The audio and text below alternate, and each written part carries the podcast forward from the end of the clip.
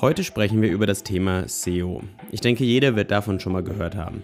Aber die wenigsten haben sich wirklich schon mal damit beschäftigt. Was bedeutet SEO überhaupt und wie können wir es irgendwie sinnvoll für unsere Projekte einsetzen? Außerdem, was sind die Faktoren, die wirklich relevant sind, damit mein Projekt ein Erfolg wird? Darüber sprechen wir heute in Index Out of Bounds. SEO. This is what I see. Oh. Ah. Das war ah. wahrscheinlich schon sehr cringe. Ja, scheiße. Aber heute geht es um SEO. Ich finde, man kann, das so, man kann das so starten. Ich wollte eigentlich auch vorher noch sagen, als uns der Gag eingefallen ist, dass das die Hotline sein könnte, wenn man so eine eigene SEO-Firma hat. die Warteschleife. ja, man ruft da so an und geht so, hallo, hier ist die SEO-Hotline von Solid Studio. Bleiben Sie dran. SEO, this is what I SEO. Sie sind Platz 1 auf der Warteliste, aber niemand ist in der Leitung, um Sie anzunehmen. SEO. Bleiben Sie dran. Na gut, immerhin weiß man, was Sie machen, ne? Oder ist auch einfach, es gibt ja noch ein paar andere Classics. I SEO Fire. Inside the Mount. Eigentlich ohne Mist, ich glaube, man könnte damit polarisieren. Glaube ich auch. Und ein bisschen Leute auf seine Webseite ziehen. Worum oder wie wir ja auch eine, was eine wunderbare Überleitung. Wow, du schlägst Thema, heute Brücken. Warum? Was ist denn überhaupt, was ist überhaupt SEO? Man muss ja dazu sagen, ich habe jetzt in meinem Daily Life noch nicht so viel SEO gebraucht. Wir, reden, wir werden sehr häufig das Wort SEO, SEO. sagen in diesem Wort. Man was heißt SEO überhaupt? SEO Vielleicht können wir damit mal anfangen. Search ja, ähm, Engine Optimization. Sehr gut. Das also quasi. Ich glaube, wir können Schluss machen mit der Folge, oder? Das ist alles erklärt. Wie baue ich irgendwie was, damit es besonders gut gesucht werden kann? Aber eigentlich muss man ja ehrlich sagen, also was im Web, eigentlich bezieht sich das nur aufs Web, oder? Tatsächlich. Weil in, auf anderen Plattformen gibt es ja nicht wirklich eine Search Engine, die irgendwie von Relevanz ist. Ich glaube nicht, dass du Suchmaschinenoptimierung für den App Store betreiben kannst, zum Beispiel, oder? Ja, ich meine, man kann trotzdem man kann das Thema vermutlich schon ein bisschen ausweiten, weil es da ja auch schon so ein paar Sachen gibt, die von den Plattformen halt ähm, angeboten werden, wie du besser und höher ge gerankt wirst. Aber bei SEO geht es ja auch so ein bisschen darum, ja, also wenn man zum Beispiel besondere Produktbilder verwendet oder eine extra Product Page erstellt im App Store und so, dann wird man von Apple möglicherweise mehr gefeatured, wenn Aha. man halt die Tools so benutzt wie Apple das möchte. Aber ich finde, das wäre jetzt ja auch ähnlich dazu, wenn ich sagen würde, wenn ich bei Instagram meine Posts so mache, dass die besonders hoch sind, dann ist das ja auch sowas wie SEO. Aber das würde ich eigentlich jetzt so nicht bezeichnen, sondern ich persönlich als Laie, weil ich mit SEO noch nicht so viel zu tun hatte, würde jetzt SEO ja so beschreiben als ein eigentlich hauptsächlich auf Webseiten bezogenes Werkzeug, um meine Webseite höher zu ranken in konkret eigentlich auch nur Google-Suchen. Ja. Wenn andere Suchmaschinen da sind. Ja. Es, es ist ja. eigentlich schon so. Es, also Search Engine Optimization beinhaltet ja die Search Engine. Also eigentlich betrifft es mehrere Search Engines, aber die krasseste und die berühmteste und die meistverbreiteste ist halt Google. Und deshalb formt Google dieses ganze Thema eigentlich auch extrem stark. Ähm, aber letztendlich hast du völlig recht. Also wenn man irgendwie seine Posts für Instagram optimiert, dass sie besonders hoch ranken und der Algorithmus sie mega toll findet, oder wenn man, wie du gerade gesagt hast, im App Store anscheinend irgendwelche Produktdetailseiten oder App-Detailseiten erstellen kann, ist es letztendlich auch schon Suchmaschinenoptimierung, weil es in dem Fall halt dann um die Suchmaschine App Store geht und die Suchmaschine Instagram. Es sind auf jeden Fall immer Algorithmen und mhm. irgendwie eine Art von, von Programmen, die man versucht, entweder möglichst gut mit Inhalten zu füttern oder die Inhalte möglichst gut zu, zu servieren, dass sie best, bestmöglich von dem Algorithmus ausgewertet werden können, glaube ich. Mhm. Und wo du auch jetzt das hier schon mit dem äh, möglichst gut servieren gesagt hast, ähm, also ich war, bin zu jung, damit ich wirklich diese Ära mitbekommen habe, von wie sich SEO entwickelt hat über die Zeit hinweg. Aber ich, ich meine mich zu erinnern oder gelesen zu haben, ähm, dass SEO früher im Endeffekt einfach nur bedeutet hat, ich habe versucht, Texte zu schreiben, die eben auch für diesen Algorithmus besonders attraktiv oder irgendwie halt besonders gut gelesen werden können von mhm. diesem Algorithmus, was eigentlich dazu geführt hat, dass, ähm, dass die Seiten gar nicht mehr so gut für den Menschen zu lesen waren, mhm. sondern halt diese Klassiker mit, wenn ich eine Webseite habe, die über Fahrräder schreibt, dann versuche ich häufig, möglichst häufig das Wort Fahrrad da irgendwie ja. reinzubringen und irgendwie solche Sachen. Ja. Was jetzt für mich auch so ein bisschen der Unterschied ist zu zum Beispiel sowas wie Instagram oder Co., weil ich im Web natürlich viel, viel flexibler und viel krassere Konstrukte bauen kann, als wenn ich jetzt halt auf Instagram darauf achte, dass ich immer drei bis fünf Hashtags verwende, dass ich Reels verwende, anstatt von irgendwie nur normalen Posts und Videos mehr poste und so ein Kram. Da bin ich halt ein bisschen weniger flexibel, aber im Web gibt es halt super viele Möglichkeiten, wie ich irgendwie SEO machen kann, beziehungsweise SEO auch verbocken kann. Ja. Ja. Wobei, was uns ja zu der Frage vielleicht überhaupt mal führt, warum sollte mich das überhaupt interessieren, die ganze Thematik? Dass ich irgendwie mich, äh, mich da einlese. Thomas, warum ist SEO für, für dich und für deine Kunden wichtig? Ja, also wir machen jetzt eigentlich nicht nur SEO. Wir, machen, wir sind ja gar keine SEO-Experten, eigentlich machen wir das begleitend. Aber äh,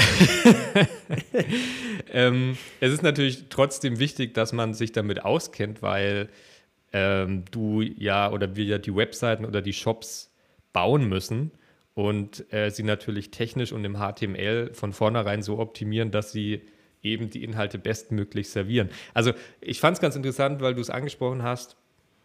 Ähm, man versucht diesen Algorithmus auszutricksen. So war es eben früher. Also früher ähm, lief zum Beispiel die Google-Suche ja über einen Algorithmus, der irgendwie definiert war und dann wurden eben bestimmte Keywords oder Keyphrases ausgewertet und je nachdem, wie oft die auf deiner Seite vorkommt und wie sie mit den Headlines übereinstimmt und dem Title Tag und dem ganzen Zeug, äh, wird sie dann höher gerankt und dann natürlich noch in Verbindung mit der Click-Through-Rate, also wenn jemand das Suchergebnis nach einer Google-Suche findet und dann auch draufklickt, je öfter das passiert, desto weiter kommst du hoch. Ähm, das ist ja heute, funktioniert das ja ganz anders. Also das ist alles sehr intransparent, wie Google das macht. Aber das funktioniert ja heute mittlerweile äh, über, ähm, wie sagt man, wir haben da schon mal im Datenschutz, in der Datenschutzfolge drüber geredet. Das funktioniert ja alles über diese Webcrawler, meinst du? Webcrawler, die letztendlich User nachahmen. Ähm, das sind digitale Avatare auf Basis von tatsächlichen Verhalten von echten Usern. Also das sind, das sind so krasse Algorithmen, dass du die gar nicht mehr mit irgendwelchen Keywords und sonst was austricksen kannst. Sicherlich ist es richtig, das noch so zu machen, aber es funktioniert schon lange nicht mehr so, wie es früher mal war. Also ein ganz gutes Beispiel dafür. Früher gab es den Meta-Tag in HTML, den gibt es auch immer noch, aber der ist halt nichts mehr wert. Ähm, Keywords. Und in diesen Keywords, Meta-Tag, konntest du ganz viele Keywords reinballern. Das hat auch jeder damals gemacht. Und Google hat diese Keywords dann ausgewertet. Und ähm, das ist schon ganz lange der Fall, dass Google dieses Keywords Meta Tag komplett ignoriert. Ähm, ist es so, dass es die komplett ignoriert? Das komplett Oder ignoriert. Also das Keywords Meta Tag, okay. das wird schon seit pff, keine Ahnung wie lange nicht mehr verwendet. Ähm, das wird wirklich komplett ignoriert. Aber so ist es eben auch mit den anderen Sachen. Also nur weil du ähm, Begriffe reinballerst, heißt es nicht gleich, dass du irgendwie höher rankst. Aber es ist sicherlich nicht falsch. Und am Ende des Tages ist es ja so, dass du User erreichen willst. Und wenn Leute deine Inhalte suchen, weil deine Inhalte gut sind und sie deine Inhalte lesen wollen und auf deiner Seite bleiben, weil deine Inhalte gut sind, dann ist das immer noch das Beste, was du machen kannst für SEO-Optimierung. Deswegen gibt es ja auch immer noch unglaublich viele verpfuschte, also technisch verpfuschte Seiten, irgendwelche WordPress-Blogs mit irgendwelchen halb kaputten Themes, wo irgendwelche JavaScript-Errors rauskommen und du irgendwie ähm, zehn Sekunden warten musst, bis alle Bilder geladen sind, was heutzutage schon totaler Horror ist, die aber trotzdem ähm, relativ hoch ranken, weil der Inhalt so gut ist. Also das Wichtigste ist eigentlich, schreib richtig guten Content oder veröffentliche richtig guten Content, der die Leute interessiert und der mit den Leuten engaged und der ähm, relevant ist für Leute ähm, und für das, was die Leute im Web suchen. Das ist, denke ich, der allerwichtigste Tipp für Suchmaschinenoptimierung. Und der ganze Rest kommt dann hinten dran. Wobei man ja sagen muss, das setzt ja irgendwie so ein bisschen voraus, dass Leute mich schon gefunden haben. Ich meine, du kannst halt die geilste App schreiben, du kannst die geilste Webseite haben. Wenn dich niemand findet zu den Begriffen, wo die, nach denen die Leute suchen, dann hilft es halt leider nichts. Und es ist ja, also ich weiß nicht, ob es würdest du sagen, ist es wirklich nur getan, damit, wenn ich geilen Content schreibe? Ist Oder ist es nicht auch so, dass ich, dass ich schon auch irgendwie, ähm, dass es sich lohnt, ein bisschen mehr Aufwand in äh, Search Engine Optimization reinzustecken, was eigentlich abseits des Contents ist? Also, dass ich gucke, dass meine Webseiten immer, also dass meine, mein Content nicht unbedingt immer erst nachlädt, wenn man auf eine ja. Seite geht und was weiß ich, sondern dass der halt direkt gelesen werden kann, dass ich schaue, dass meine Bilder irgendwie klein sind, damit die Seite schnell lädt, damit eben die, auch die Suchmaschine sich auch ohne, dass vielleicht schon 1000 Nutzer auf meiner Seite waren, entscheiden kann. Ich glaube, das könnte interessant sein für jemanden, der nach diesen Begriffen gesucht hat. Ich glaube, das kommt ganz darauf an, wenn du dich in einer Nische befindest und ein Alleingänger bist, der wenig Konkurrenz hat, dann ist es ganz ehrlich eigentlich gar nicht so wichtig, wie krass technisch optimiert deine Seite ist, weil du wirst immer die Dominanz haben, ähm, wenn du guten Content und viel Content hast, den die Website crawlen kann. Und dann reicht es völlig aus, wenn du dir einfach irgendeinen 0815 WordPress-Blog aufbaust, wo Google schon einigermaßen gut damit klarkommt. Ähm, weil du bist, du bist sowieso in der Nische. Aber kann Google überhaupt bewerten, ohne dass andere Leute auf meiner Seite waren, ob mein Content jetzt irgendwie gut ist oder nicht? Also, wenn ich das erste Mal und noch keine Nutzer habe, dann ist es ja für Google vermutlich schwierig zu sagen, ja, das, was der da schreibt, ist gut. Wenn ich nicht den standardmäßigen SEO-Richtlinien gefolgt bin. Also ich meine, es, es gab ja mal, oder ich weiß nicht, wahrscheinlich ist es immer noch relevant, ich glaube, Google hat so gestartet, dass sie am Anfang erstmal immer nur gezählt haben, um die Relevanz einer Webseite zu definieren, mhm. haben sie gezählt, wie viele andere Webseiten verlinken auf diese Seite. Mhm, genau, ja. Weil das ja, ja. irgendwie natürlich, und dann gibt es natürlich auch noch ein Ranking für unterschiedliche Webseiten. Also eine, wenn eine Uni-Webseite auf dich verlinkt, dann ist es zum Beispiel mehr wert, als wenn es irgendein Kackblog ist. Ja. Oder so ein Kram. Was dann witzigerweise passiert ist, im Studium habe ich ähm, jemanden kennengelernt, der ein Unternehmen gegründet hat und der hat dann immer ähm, so einen Crawler gehabt, wo er quasi nach bestimmten URLs gesucht hat und immer wenn da eine ausgelaufen ist, ähm, also nach URLs von die von anderen großen Webseiten verlinkt worden sind. Und wenn eine ausgelaufen ist, hat er die gekauft und auf sein, seine Startup-Seite weiter verlinkt. Geil. Was halt bedeutet, dass wenn halt, keine Ahnung, ähm, irgendeine Universität hat verlinkt auf irgendeinen Foodblog und der ist halt dann leider pleite gegangen und hat die URL wieder vercheckt. Dann hat er die auf seine Seite gemacht und ist halt im SEO deswegen höher gerankt, weil ja, eine ja. Uni das verlinkt hat und nicht gerafft hat, ja. dass es nicht da ist. Aber ich meine, kann man auch irgendwie ausdribbeln, das System. Aber so macht es natürlich Sinn, dass die Suchmaschine rafft, dass man relevant ist. Aber alles ist irgendwie so ein, ein Zyklus. Ähm, ist alles irgendwie so ein Zyklus, wo man irgendwie schauen muss, wenn ich noch nicht gefunden worden bin, wie viel Aufwand stecke ich da rein, damit man mich überhaupt initial mal findet. Vielleicht ist es dann natürlich ein Selbstläufer, wenn ich geilen Content habe. Ja, natürlich. Das ist also, halt so ein bisschen. Das, das mit dem Link-Scoring, ähm, das, das ist eben diese Sache. Also manche Dinge kommuniziert Google in dem Fall jetzt ähm, relativ transparent und sagt, was man beachten muss und was nicht, um ein gutes Ranking zu bekommen. Andere Dinge werden absichtlich sehr intransparent kommuniziert, aber ähm, natürlich sind die Leute auch dran, herauszufinden, wie sie bessere Rankings bekommen. Und zum Beispiel dieses Link-Scoring ähm, hat sicherlich auch eine Relevanz, welche Seiten drauf zeigen, wo du auch drauf zeigst. Ähm, so, solche Sachen halt, genau. Und dann also was ich jetzt mit gutem Content meine, ist natürlich, wenn, wenn der jetzt da irgendwo im Web liegt und niemand weiß überhaupt, dass dieser Blog existiert. Klar, ist natürlich ein bisschen schwierig, aber ähm, dann, dann reicht es vielleicht oft schon eben über Social-Media-Kanäle, über Sachen wie Twitter, Instagram und Co. irgendwie auch, sage ich mal, ein bisschen in den Pool mit reinzukommen, mit, ähm, mit anderen Hashtags und auf die Website zu verlinken. Sobald Leute dann irgendwie merken, hey, das ist wirklich cooler Content, da habe ich was davon, werden die Sachen vielleicht auch wieder quer verlinkt und erwähnt von anderen. Also ich meine nur, auch ohne dass du krasser SEO-Experte bist und ohne dass du deine Website richtig krass SEO-technisch optimierst, kannst du viel erreichen, wenn du ähm, einfach guten Content hast, den die, den die Leute lesen wollen und mit denen sie engagieren wollen. Ähm, was, weil ich vorhin gesagt habe mit dem Beispiel, wenn du in der Nische bist, ist das wahrscheinlich ausreichend und dann brauchst du das eben gar nicht alles so viel machen mit, diesem ganzen, mit dieser ganzen technischen Optimierung. Eine andere Sache ist, wenn du in einem Bereich bist, wo viel Konkurrenz herrscht, weil da gibt es dann zum Beispiel bereits 20 Websites, die zu dem Thema, in dem du dich breit machen willst im Internet, schon gut ranken. Und dann musst du natürlich gucken, dass du alles an deiner Seite bestmöglich optimierst, dass du einfach immer weiter voraus bist. Das ist ein bisschen irgendwie so wie ein Formel-1-Rennen mit dem Boxenstopp. Mhm. Und da musst du wirklich gucken, dass, dass jede Millisekunde irgendwie zählt und dass du einfach ein bisschen weiter vorne bist, weil du dann Potenzial dafür hast, eben weiter oben gerankt zu werden als jemand anderes. Dann hast du eine Website, die vielleicht schon viel Content hat und ähm, im, im selben Themenbereich oder im selben Markt ist wie du, aber die technisch total schlecht aufgestellt ist. Und dann machst du eine Seite, die ähnlichen Content bietet, technisch aber viel besser aufgestellt ist, dann hast du die hohe Wahrscheinlichkeit, dass du besser ranken wirst als sie, weil du die Metriken mhm. von Google besser erfüllst.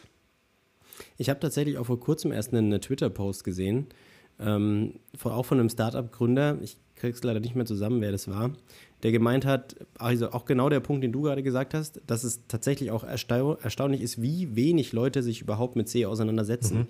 weil es eben auch vermutlich gut ohne geht bis zu einem gewissen Punkt. Ja. Aber wenn ich in dieser Konkurrenzsituation bin und es gibt viele andere Webseiten, die eigentlich ähnliche Informationen und auch eine ähnliche Qualität von Informationen anbieten, dass ich mich da relativ mit relativ wenig Aufwand irgendwie abheben kann von denen, wenn ich einfach nur ein bisschen SEO betreibe. Mhm dass sich da irgendwie höher gerankt wird. Was ich noch interessant fand, war, du hast gerade ähm, erzählt von Punkten, die Google bekannt gibt, ähm, was für SEO gut ist und vielleicht auch, vielleicht können wir einfach gleich mal nach einer kurzen Pause allgemein mal drüber sprechen, welche Möglichkeiten ich habe, mal zu checken, wie gut ist denn meine Webseite für SEO und wie kann ich die vielleicht ein bisschen verbessern. Jo, perfekt. Ihr habt Feedback oder Themenvorschläge für unseren Podcast? Dann schickt uns die doch gerne auf Twitter. Thomas sein Handle ist dort at Thomas Dirol, meins ist at Norby Braun. Ihr helft uns auch extrem weiter, wenn ihr eine Bewertung bei Apple Podcasts oder Spotify hinterlasst. Jetzt geht's weiter mit Index Out of Bounds.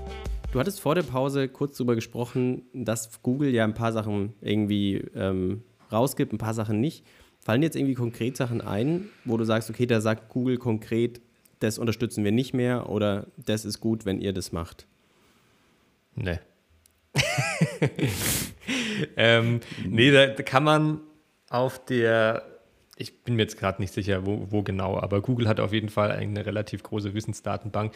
Was mir jetzt auf Anhieb einfällt, sind zum Beispiel ähm, strukturierte Daten, nennt sich das auf Deutsch, auf Englisch heißt es ähm, Schema.org Structured Data. Also es gibt ähm, eine Organisation, das ist glaube ich auch alles irgendwie halt ein äh, freiwillig gegründetes Konsitorium irgendwie, falls man das so nennt, äh, schema.org.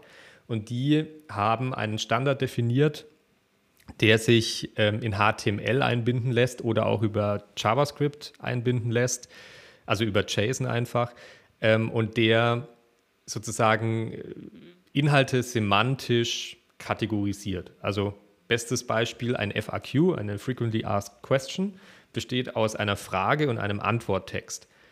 Und ähm, dann kannst du über diese Structured Data Sachen eben zum Beispiel hervorheben, bei diesem Text, bei dieser Textzeile handelt es sich um eine FAQ-Frage und bei diesem mhm. Text, der darunter steht, handelt es sich um die Antwort auf dieses FAQ. Und das wird nochmal gerappt von einem Container, der sagt dann, ich bin ein FAQ und das wird nochmal gerappt von einem Container, der, der sagt dann der Suchmaschine, diese Seite besitzt FAQs. Also das mhm. ist jetzt so das, das, das einfachste Beispiel, was mir einfällt.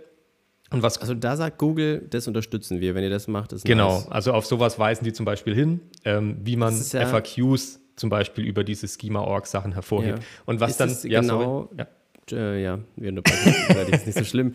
Ähm, ist es genau der, ähm, ich wollte übrigens noch mal kurz sagen, du hast gerade gesagt, Google hat eine ziemlich große Wissensdatenbank. Das ist, glaube ich, so der, der Zum No Shit Sherlock Spruch, den ich je gehört habe. Really? Echt? ähm, so, genau, wenn man nach Google suchen macht, manchmal hat man ja dann schon direkt die Antwort oben stehen. Genau. Ich nehme mal an, die werden sich nach diesem, diesem Schema bedienen. Ja, ganz genau. Ja, da, da gibt es auch so Collapsibles, ähm, die du auf und zuklappen kannst. Das sind eben genau. genau. diese FAQs als Beispiel. Das kannst du natürlich dann auch mit anderen Dingen machen, wie zum Beispiel Produktbewertungen. Also wenn du irgendwelche Sachen in einem Online-Shop verkaufst, dann können Leute die ja bewerten, wenn du ein Bewertungsfeature hast. Und diese Bewertungen kannst du auch wiederum zum Beispiel mit Schema-Org-Tags versehen, damit Google dann die Produktbewertung auslesen kann und auch die neuesten Bewertungen gleich oben anzeigen kann. Also das sind jetzt mal so ganz angewandte Sachen, die, sage ich mal, transparent kommuniziert werden. Okay, das Meta, dass sie diesen Meta-Keywords-Ding äh, nicht mehr benutzen, haben sie auch transparent Genau, ja. Also immer wenn mal okay. irgendwie solche Sachen, so Breaking Changes sind, ähm, wo, wo sie einfach sagen, das wird so krass missbraucht, das können wir nicht mehr mit in unsere Auswertung mit reinnehmen, dann sagen die das eigentlich auch. Aber du musst schon dich natürlich irgendwie selbst ein bisschen informieren darüber. Ähm, so wie es, glaube ich, immer in, in allen Bereichen im, in der Webprogrammierung ist, weil sonst bekommst du es nicht mit. Also es wird jetzt nicht einfach irgendwo als Schlagzeile stehen, Google verwendet nicht mehr ähm, die Keywords. Wie findet man es überhaupt raus, dass was jetzt gut für meine für mein SEO ist und was nicht so gut ist? Weil, also hast du da selbst auch irgendwie Erfahrungen gemacht? Ist es echt einfach so ein bisschen ausprobieren? Und, aber ich meine, man muss ja auch irgendwie sehen können, was, welchen Einfluss jetzt diese Änderung hatte ja. auf, auf meine genau. Suchranking. Also das Wichtigste bei SEO ist, glaube ich, echt, dass du es messen kannst oder dass du es messbar machst, weil sonst siehst du eben nicht, ob das Erfolg hat oder nicht, was du da probierst. Ich ähm, kenne einen, der hat mir mal gesagt, der macht selbst auch SEO. Das fand ich ganz gut. SEO ist wie Esoterik, aber mhm. am Ende ist es auch wirklich so, weil ähm, du weißt nie, ob deine Änderungen Effekt haben oder nicht. Und es ist alles immer so, dass du es irgendwie messbar machen musst und dann nach einer Zeit einfach schaust, hat es gewirkt oder hat es nicht gewirkt? Hat sich was verändert in Positiven, ins Negative oder ist es gleich geblieben? Also man sollte auf jeden Fall viel Geduld haben und man sollte den Dingen immer viel Zeit einräumen und natürlich irgendwie Tools nutzen, die diese Dinge messbar machen. Also ähm, ich, ich kann ja mal so durchgehen. Wir haben hier so eine kurze Liste. Ich kann ja wirklich mal kurz die essentiellen Tools abfrühstücken. Bevor mhm. man irgendwie mit, ähm, also wirklich nur für die technische Optimierung, ob die Seite überhaupt schnell genug ist, Bilder schnell genug laden, ob bestimmte Standards eingehalten werden. Ähm, gibt es Google Lighthouse. Das ist eigentlich sogar im Chrome-Browser mit integriert unter den Entwicklertools. Ansonsten kann man das auch äh, über, den, über eine extra Seite, da heißt es, glaube ich, Page Speed oder so, Google Page Speed verwenden. Mhm, Aber grundsätzlich gehört, heißt ja. es Lighthouse, was dahinter steckt. Kann man übrigens auch in, ähm, gibt es als NPM-Package und kann man auch in mhm. Continuous Integration mit integrieren. Das heißt, wenn du dein Zeug in die Pipeline wirfst, läuft es durch Lighthouse und du bekommst am Ende eine E-Mail irgendwie, ob alles noch passt. Also das ist äh, ziemlich, kannst du ziemlich krass ähm, automatisieren auch. Und das Tool kommt ja von Google das selbst. Das Tool kommt ja von Google selbst, ganz genau. Ja. also irgendwie war bei mir gerade das Internet weg Deshalb, Christian, stell doch einfach nochmal äh, deine letzte Frage und dann probieren wir die hier relativ nahtlos weiterzumachen. Ja, ähm, ich hatte dich gefragt, ob es denn, ähm, oder wenn ich mich richtig erinnere, gibt es ja bei diesem Lighthouse auch einen Unterschied zwischen der Mobile-Performance von deiner Webseite mhm. und der Desktop-Performance, oder? Ja, genau. Und da wollte ich eben dazu sagen, gut, dass du es ansprichst. Denn ähm, ich bin mir nicht mehr sicher, welches Jahr, 2020 oder 2021, äh, hat Google bekannt gegeben, beispielsweise, dass der, äh, nur noch der Mobile-Index gilt für die Google-Ergebnisse. Okay. Ja. Und ähm, nach welchen Kriterien wird da überhaupt der Speed bewertet bei dieser Lighthouse-Seite? Also da weißt gibt das es auswendig? Die, äh, das wird relativ gut kommuniziert. Ähm, man kann diesen Lighthouse-Test eben machen und dann bekommt man äh, vier oder fünf Bereiche, ich bin mir jetzt gerade aus dem Kopf, weiß ich gerade nicht, vier oder fünf Bereiche bekommt man eine Punktzahl von 0 bis 100. Mhm. Und äh, diese Bereiche werden unterteilt in Performance, SEO, Accessibility, also sozusagen ähm, Bedienfreundlichkeit auch für Screenreader und so Zeug, für beeinträchtigte Menschen. Ähm, PWA ist noch dazu gekommen, also Progressive Web App, dieses mhm. äh, Wahrscheinlich einfach nur, ob ein Manifest mit drin hängt. Genau, solche, solche, solche Sachen. Ähm, und dann, je nachdem, ähm, wenn du natürlich volle Punktzahl hast und äh, überall 100, dann beschwert sich Lighthouse nicht. Und wenn du aber irgendwo nicht 100 hast, dann bekommst du unten relativ gut in einem Log ausgegeben, ähm, welche Dinge auf dieser aktuellen Seite, die du gerade getestet hast, dafür verantwortlich sind, dass diese Werte eben geringer sind als 100. Und das sind dann zum Beispiel solche Sachen wie die Bilder, die geladen werden, sind in der Originalgröße viel zu groß im Vergleich dazu, wie sie angezeigt werden. Ähm, das ist so ein einfaches Beispiel. Oder äh, dass irgendwelche Buttons, ähm, die klickbar sein sollten, auch für Touchgeräte viel zu klein sind und ähm, irgendwie nur eine mhm. Größe von 10 Pixeln haben und deswegen. Ich finde, man, man, man sieht ja auch, dass die komplette Bewegung so ein bisschen in diese Mobile-Geschichte geht, wenn mhm. du jetzt sagst, dass eigentlich der Mobile-Score jetzt nur noch der relevante ist, mhm. irgendwie. Ähm, dass man sich bei seinem Seitenbauen schon auch berücksichtigen sollte, dass vermutlich ein Großteil der Nutzer, je nachdem, in welcher Nische man ist, aber für viele Webseiten gilt das ja, mhm. ähm, ein Großteil der Nutzer einfach über Mobilendgerät, über mobiles Endgerät auf seine Seite kommen. Ja. und das halt irgendwie ähm, ja, berücksichtigt werden muss bei der, bei der Seitenstrukturierung, bei der Responsiveness von der Webseite und so weiter und so fort. Ja. Und man damit schon relativ easy auch seine SEO verbessern kann, wenn man einfach diesen, ähm, diesen Weg irgendwie geht. Ja, genau. Stichwort Was, Responsive versus Mobile First und so weiter. Ja. Was ich jetzt auch noch einen guten Punkt fand, den du gesagt hast, war dieses Accessibility-Ding. Ähm, denn ich glaube, dass das auch eine Sache ist, die von vielen Leuten vernachlässigt wird, dass es halt Accessibility im Web ist natürlich für die meisten Leute spielt es keine Rolle. Das ist eine Minderheit, mhm. die damit davon wirklich profitiert. Aber ich finde es eigentlich gut, dass Google und auch Apple zum Beispiel, die pushen das sehr, mhm. ähm, wenn man das einbaut. Ich weiß es nicht, wie groß die Rolle tatsächlich für SEO ist, wenn man das macht. Aber ich finde, das kann man natürlich auch jetzt mit Ethik verargumentieren, dass mhm. es einfach eine Sache ist, äh, eine gute Sache ist, sich darüber Gedanken zu machen. Wie mache ich meine Seite zugänglicher für ähm, blinde Menschen, für Leute, die eine allgemeine Sehschwäche haben? Ja. Ähm, und so weiter. Das finde ich halt irgendwie, also an, an, sich ist das Web ja eh schon mal inklusiver, weil du ja Schriftgrößen und so eh schon ein bisschen besser anpassen kannst. Mhm. Ich glaube, man kann bei Bildern auch so Alt-Texte mit angeben. Das ist auch, glaube ich, ganz gut fürs das SEO. Ist so, dass du eben das, das Wenigste, genau. Und das hat eben auch Auswirkungen auf äh, SEO-Optimierung an sich zum Beispiel. Also auch oh. auf dein Ranking und dass deine Bilder eben in Suchergebnissen gefunden werden. Das heißt, da schlägst du gleich zwei Fliegen mit einer Klappe. Einmal unterstützt du äh, Menschen, die vielleicht Screenreader verwenden und ähm, kannst ihnen das Bild beschreiben. Und auf der anderen Seite ist es auch Platz wieder, äh, um Content, der für die Suchmaschine relevant ist, irgendwie reinzuschreiben. Aber da gibt es auch ähm, ein, ein, äh, eine Gruppe oder ein, ein, einen Standard, der sich etabliert hat, der nennt sich ARIA.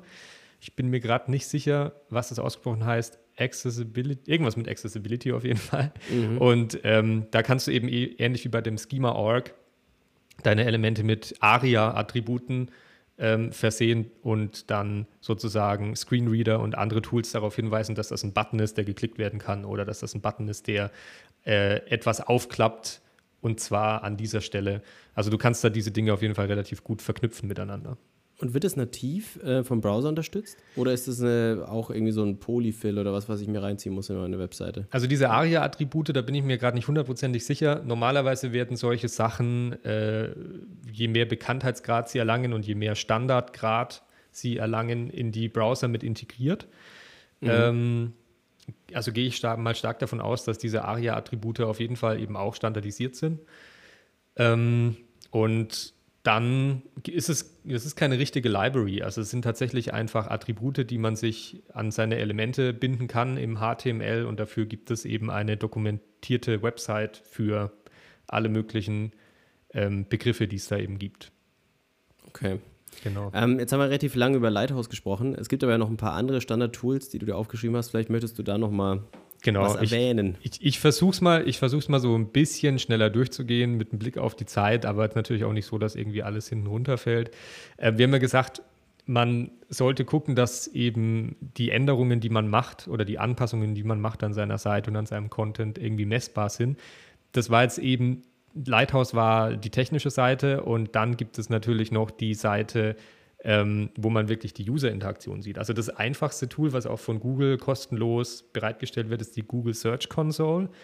Das ist, ähm, da kann man seine Website sozusagen verknüpfen und sieht äh, die Click-Through-Rate. Also das bedeutet, Google zeigt dir an, mit welchen Keywords oder mit welchen Suchphrasen deine Website äh, aufgetaucht ist. Das nennt sich Impressionen ähm, mhm. und zeigt dir auch an, wie viele Impressionen bei welchem, bei welchem Keyword eben gegeben waren. Damit kannst du schon mal gucken, okay, wenn Leute das suchen, taucht meine Seite überhaupt auf. Und dann gibt es die Click-Through-Rate, also das bedeutet Leute, die deine Seite nach ihrer Suche als Impression gesehen haben, klicken auch tatsächlich drauf. Ähm, und je höher die ist natürlich, desto besser. Und ähm, das ist sozusagen das, was dir die Search Console eigentlich am besten sagen kann. Ähm, Aber gibt sie dir auch an, wie du das dann verändern kannst, wenn du da nicht auftauchst? Nicht. Also wenn du nicht zu den Begriffen gefunden wirst, die du gerne, wo du gerne gefunden ja. werden würdest, hilft dir das nicht dabei. Das ist tatsächlich eher ein Messtool. Also die haben, die haben natürlich auch immer ähm, Hinweise und, und so kleine Pop-ups, die ab und zu aufgehen, wo irgendwie steht, so verbesserst du deine Seite, geh zu unserem Blogbeitrag. Also Google ist da ja natürlich hinterher, ähm, da auch kostenlos, sag ich mal, äh, zu unterrichten und zu schulen. Aber in erster Linie ist es ein Messtool und es zeigt mhm. dir an, gibt es fehlerhafte Seiten auf deiner Website, also 404-Fehler zum Beispiel, gibt es Weiterleitungen, die ins Nichts führen ähm, und dann eben der wichtige Punkt von der Google Search Console, bei welchen Keywords wirst du als Impression angezeigt und wie groß sind deine Click-Through-Rates für Gibt's diese so ein, Sache. Gibt es nicht noch so ein anderes Tool, auch irgendwie HT Access oder HT Ref oder so, was so heißt, wo ich quasi für Keywords sehen kann, wie viele Seiten werden da angezeigt und so weiter. Und da könnte ich mich auch quasi so ein bisschen das andersherum gedenke, dass ich mir überlege, welche Keywords machen Sinn, weil da gibt es möglichst wenig ja. andere Konkurrenz. Weißt ja. du, wie die Seite heißt? Also genau? Google Search Console ist natürlich jetzt das von Google direkt angebotene kostenlose Tool. Es gibt natürlich viele, also Systrix oder A Ahref, Href, also AH, A-H-R-E-F mhm. geschrieben, mhm. ist zum Beispiel eins. Ähm, dann gibt es noch so ein anderes amerikanisches, das ist riesig, aber mir fällt der Name gerade nicht ein. Können wir vielleicht mal in die Show Notes packen.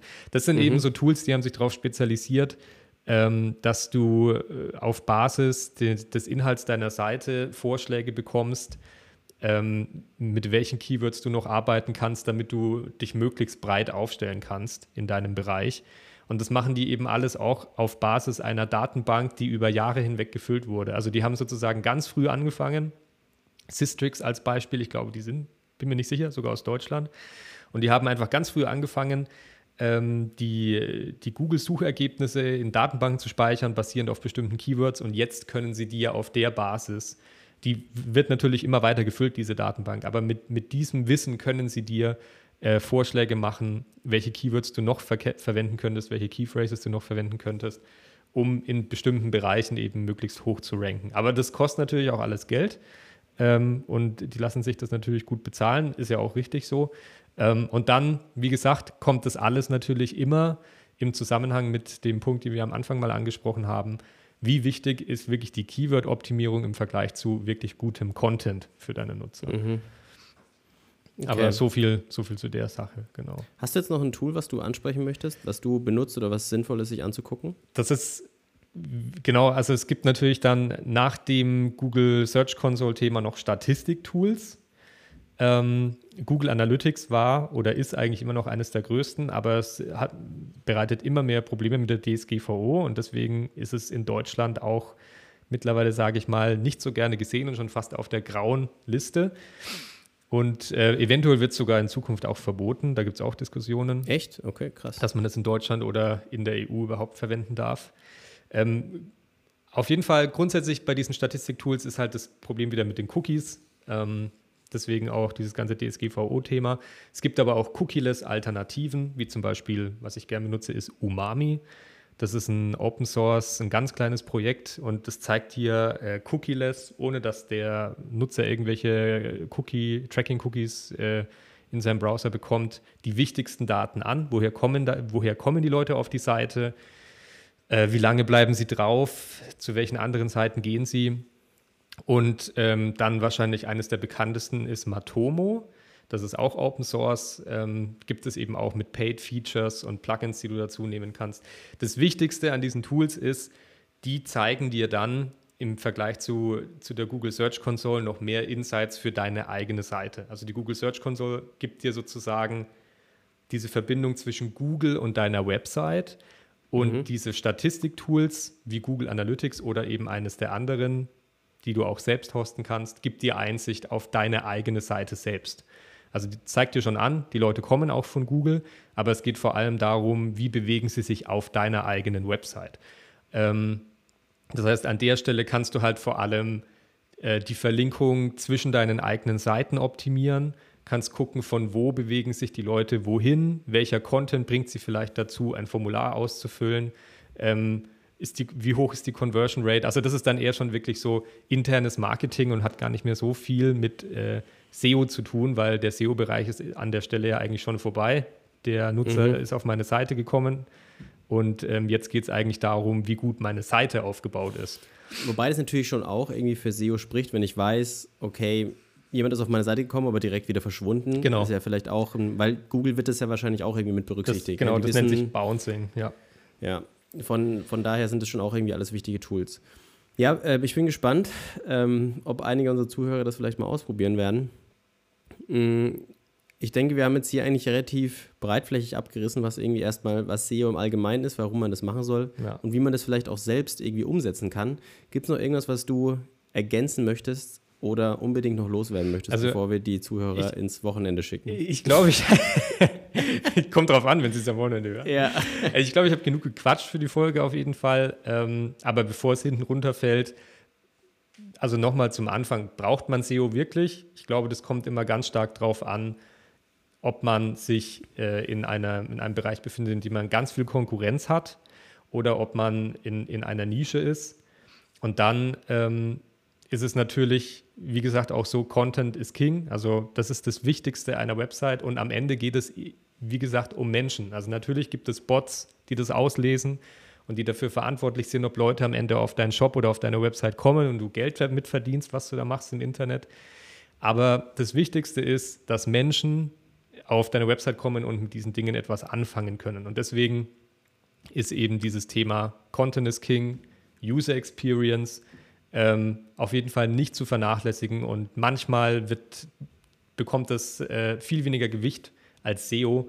Und äh, da sollte man auf jeden Fall aufpassen, dass man das in der, in der richtigen Gewichtung anwendet und nicht mhm. einfach nur Inhalte rein für die Suchmaschine schreibt. Ich finde auch, was du am Anfang mal angesprochen hattest, mit, bevor man sich vielleicht irgendwie super tief mit SEO involviert, vielleicht hat man ja auch gar nicht die technischen Fähigkeiten, um eine Webseite jetzt technisch so aufzubereiten, dass sie SEO vom SEO her gut funktioniert. Dann mhm. ist so eine WordPress-Seite wahrscheinlich gar nicht so eine schlechte Idee, weil das ja auch schon die Basic-Sachen berücksichtigen wird.